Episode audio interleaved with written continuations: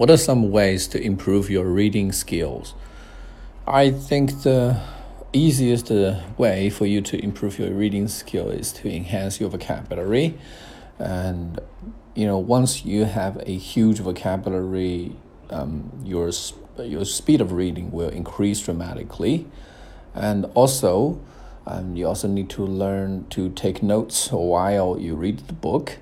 Um, some books are very profound and they make you think about uh, some complicated issues in our society and reflect on yourself.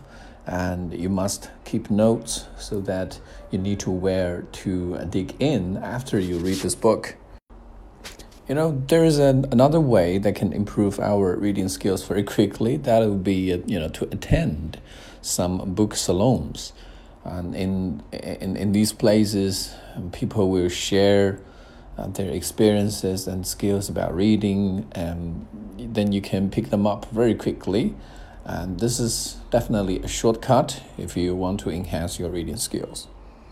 大家好，最新的雅思口语答案。包含所有的 Part One、Part Two、Part Three 每一个问题啊，每一个文本、每一个录音 都已经录制完毕。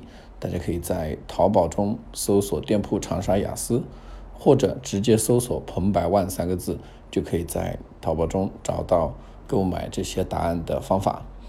OK，wish you good luck and enjoy your study.